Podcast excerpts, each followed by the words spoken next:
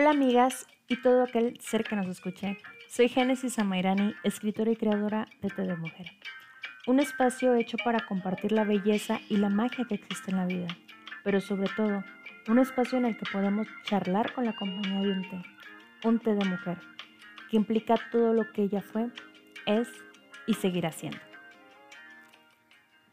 De regreso por esta plataforma y volviendo a grabar estos podcasts, que en lo personal es algo que inicié como un sueño y que no estoy dispuesta a dejar, quiero recordarles que soy licenciada en negocios internacionales y no soy psicóloga aún.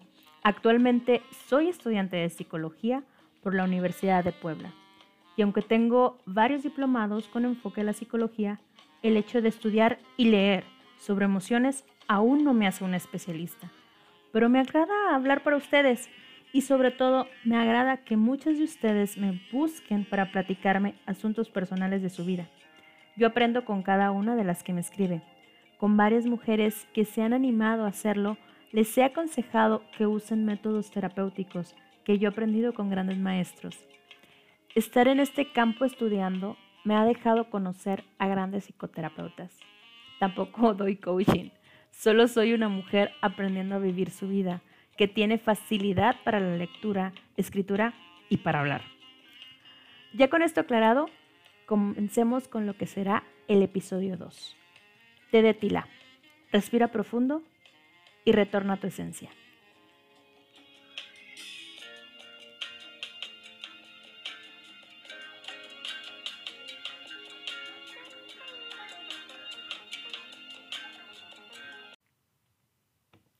El día de hoy quiero hablarles sobre uno de los tés más ricos que existe, con olor y sabor dulce, que hasta creo el simple hecho de escuchar su nombre comienza a tejerse la tranquilidad. Me refiero a la flor de tila. Antes que nada, quiero platicarles que cada té que yo les he ido presentando, tanto en el libro como en la página y ahora aquí en los podcasts, son cosas que en lo personal he vivido de cerca. Ya sea porque me pasaron y otras porque las he vivido con hermanas, amigas mías, incluso con conocidas que en algún tiempo estuvieron muy cerca. La intención era subir un té cada 15 días. Pero la vida a veces es tan bella que nos llama a gritos para que la vivamos. He escrito y borrado varias veces lo que quiero decirles. La razón es muy simple.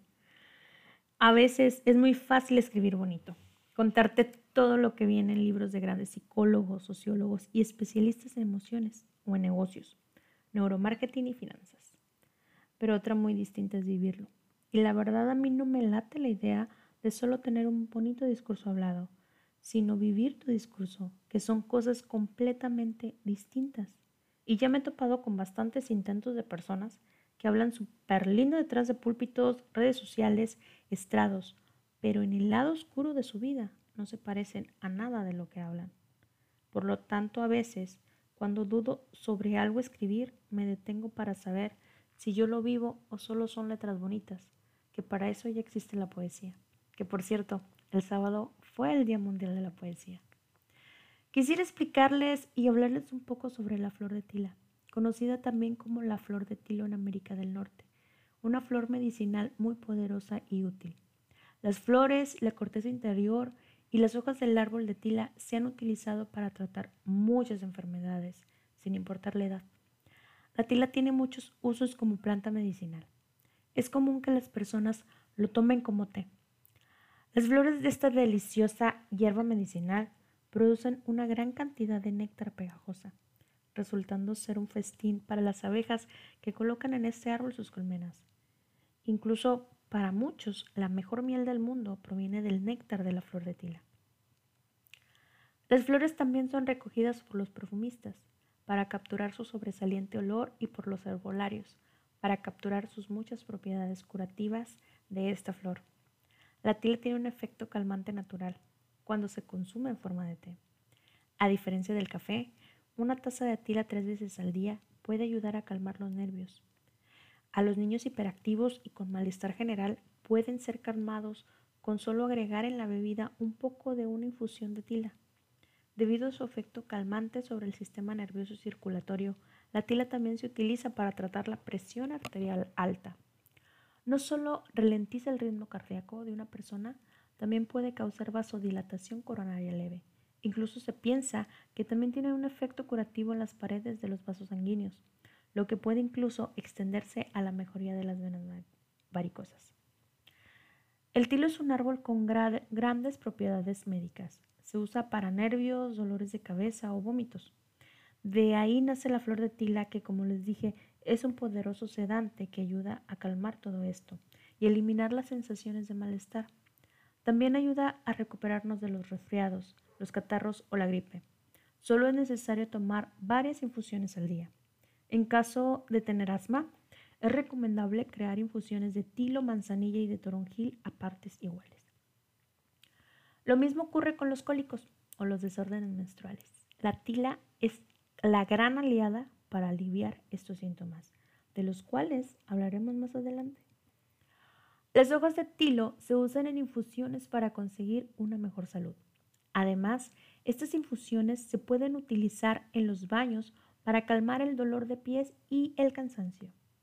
Creo firmemente que las plantas son mucho más que simples seres que limpian el ambiente y oxigenan o nos dan un buen té.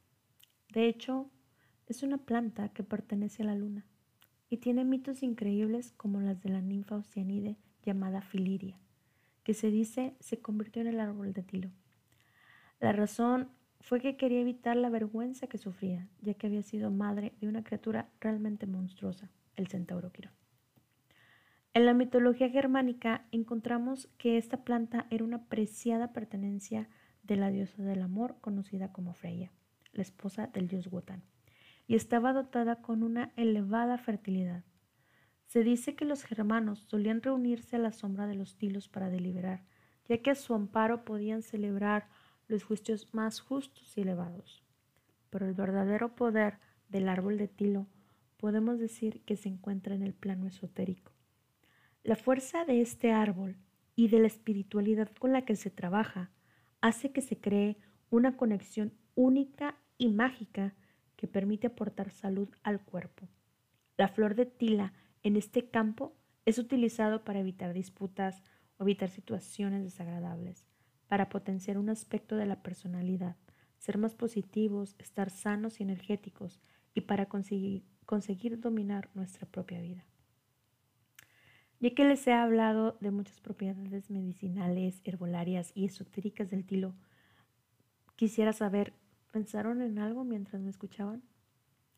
Porque lo único que pudo pasar por mi cabeza al leer es que necesito una buena infusión de té de tila caliente cuando me llegan los días de la regla o menstruación, como quieran ustedes llamarle.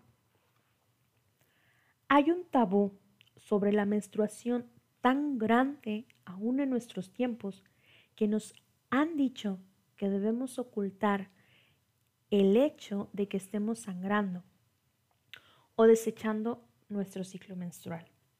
Y con esto me refiero a que nos han enseñado a no llamarle por su nombre. Lo cubrimos con ay, es que ando en mis días, me llegó Andrés, o hasta una ofensa por parte de muchos se ha hecho. ¿Han escuchado el, déjala, está en sus días?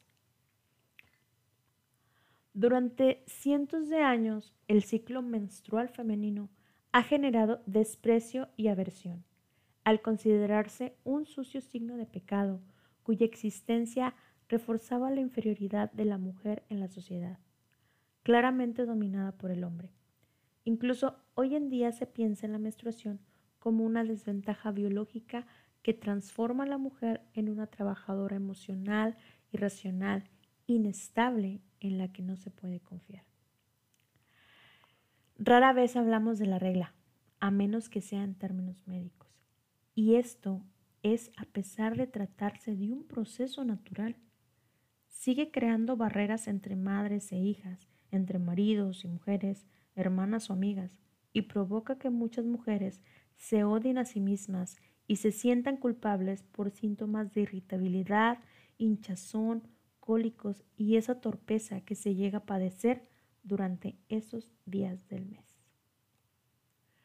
¿Cuántas mujeres han transmitido o hemos transmitido a las más chicas el odio y miedo por la menstruación? Puede ser en palabras o con el comportamiento. ¿Cuántas de nosotras llegamos a vivir una experiencia menstrual aterradora por no saber nada acerca del tema o solo conocer los aspectos clínicos, los cuales no te explican nada de todo lo anímica que puedes sentirte en esos días?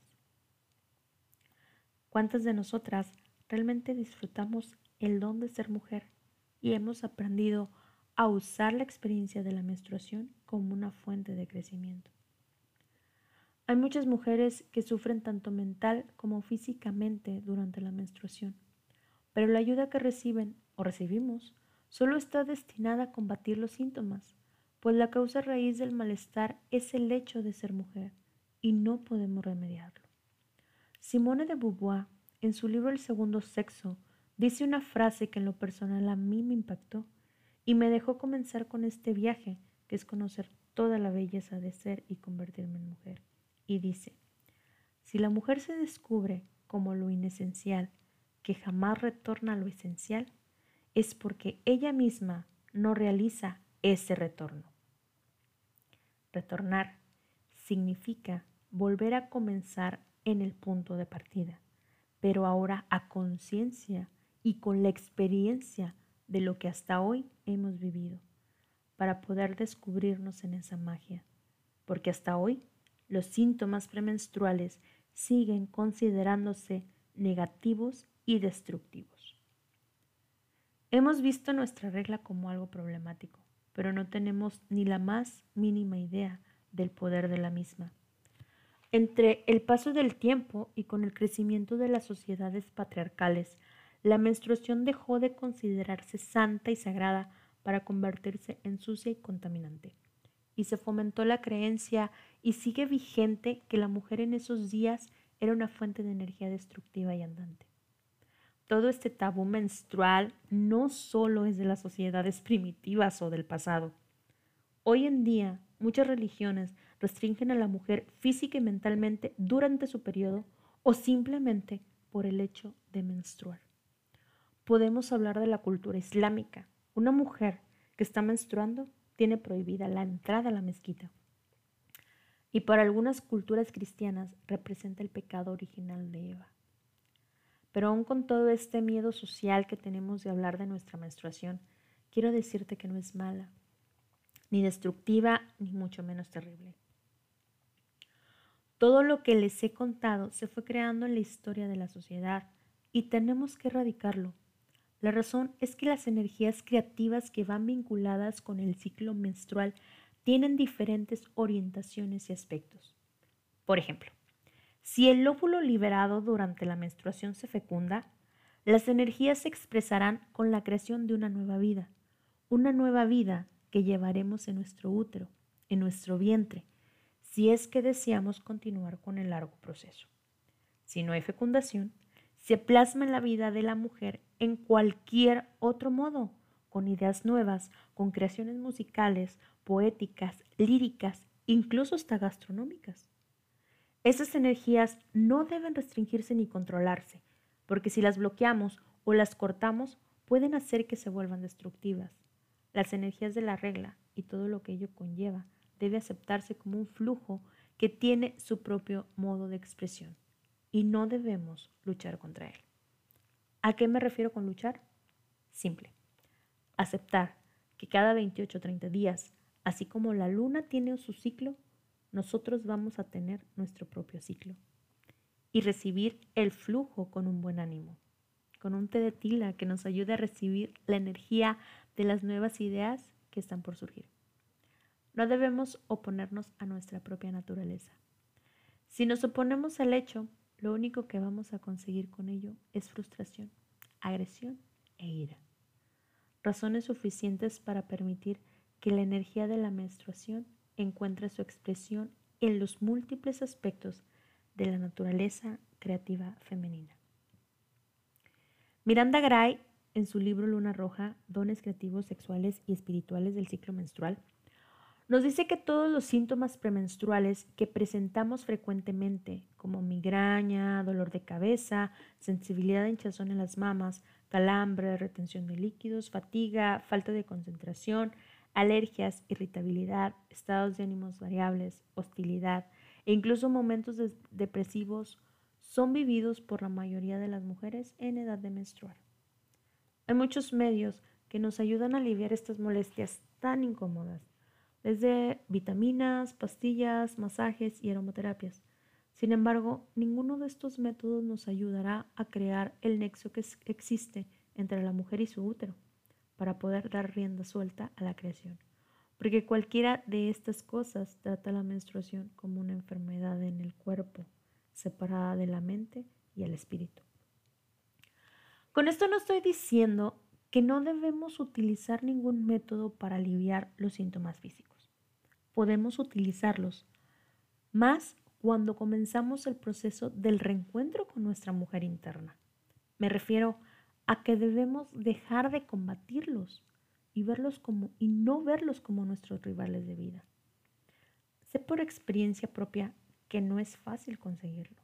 Incluso para poder escribir este podcast, tuve que replantearme varias veces estos últimos días si hablar o no hablar sobre este proceso, porque después de un retraso de más de 30 días, viví una regla tan dolorosa como tan abundante que la primera noche recurrí a medicamentos y compresas de agua caliente para mitigar el dolor, tazas de té de tila, manzanilla y muchas lágrimas en los ojos que me pareció la noche más larga que pudiera vivir en este año. Yo no soy de las que vive mensualmente una regla abundante, ni de muchos días, menos de dolores menstruales. Desde hace dos años y medio que acepté mi regla y que en una terapia de baile dejé que fluyera, mi menstruación de seis días se pasó a dos y medio. No había dolores físicos ni cólicos, pero sí hubo en muchas ocasiones efectos anímicos que me llevaban a olvidarme de aceptarla. Y por ese olvido y por la guerra conmigo misma, estuve a punto de perder el regalo de esta regla que me acaba de dejar, que es el escribir. Sí, me costó trabajo poder reconocer que la única que tiene problemas conmigo misma soy yo que encontrarme con el lado oscuro de mi ser interno puede causarme represalias muy grandes, desde alejarme de personas que amo hasta alejarme de mí misma y por ende todo lo bello que puedo encontrar cuando me detengo a ver por mi espíritu. En este ciclo lunar y con el retorno de la diosa Porostara, que tiene la simbología del renacimiento y es el inicio de la primavera, decidí compartir contigo algo que me había tardado en hacer pero se necesita decidir retornar a nuestra esencia de libertad para poder crecer. Cuando nos olvidamos de nuestro ser interno o de nuestro espíritu, siempre vamos a tener repercusiones en nuestro cuerpo, en cosas tan simples como la regla. Eso me pasó a mí y padecí los dolores que hace años no me llegaban. Te invito a que escuches a tu ser interno, a que no rechaces tu menstruación y que la vivas y en la meditación de esos días, cuando más susceptibles somos, deja que la creatividad que emana de ti fluya. En mi caso, fluye con letras. Te invito a que descubras cómo fluye en ti. Cuando dejas que la amistad contigo misma fluya, a pesar de todas las responsabilidades con las que cargamos, y nos regalamos unos minutos para meditar en nuestro ser interno, podemos encontrar la calma y la sintonía para alejar todo lo que no nos gusta y con, lo que sufrimos por una regla mal aprovechada. Erradica junto conmigo el tabú del pecado mensual femenino y conviértelo en lo que en realidad es vida. Habla abiertamente con tu hija, con tu madre, esposo, hermana sobre el significado de la regla. Investiga, lee y caminemos amándonos a nosotras mismas con todo lo que eso signifique, así tal cual se escucha, sin importar lo que veamos frente al espejo y no nos guste. Comencemos por ahí y comencemos amando nuestra próxima regla, abrazándonos para encontrar nuestra propia alquimia. Unos minutos, 10, 15 o 20 con una taza de té de tila, disfrutándola y compartiéndola con nosotras mismas, nos ayudará a meditar y a encontrar el nexo entre nuestro útero y nuestro poder de crear. Créelo y la creatividad surgirá sin ninguna demora. Y si crees que es difícil, recuerda todos los beneficios que produce la infusión del té de tila. Es hora de escuchar la magia que todas llevamos dentro. Calma tus nervios y acepta junto conmigo este próximo ciclo. Respira profundo y deja fluir tu mejor don. Así que te invito a que sigas tomándote un té de mujer conmigo y me sigas por mis redes sociales.